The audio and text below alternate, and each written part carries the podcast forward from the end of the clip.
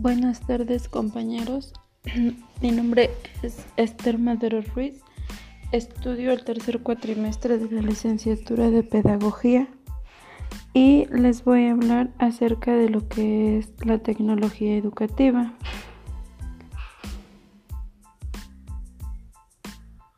La tecnología educativa, aparte de ser una de las materias que llevamos a cabo en este cuatrimestre, es una disciplina con, contradictoria y significativa, aludiendo con ello a la importancia que han tenido las transformaciones en las que se ha visto inmersa las diversas formas de entenderla en el discurso pedagógico.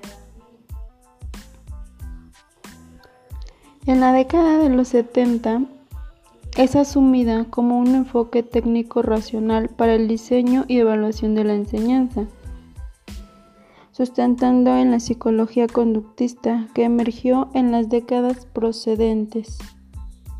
Skinner señaló que la tecnología educativa consiste fundamentalmente en la aplicación en el aula de una tecnología humana que en las líneas generales pretende la planificación psicológica del medio.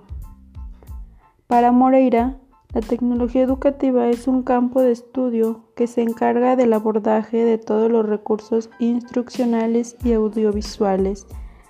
Con la tecnología educativa podemos hacer que los procesos de aprendizaje sean más fáciles de entender hacia el alumnado.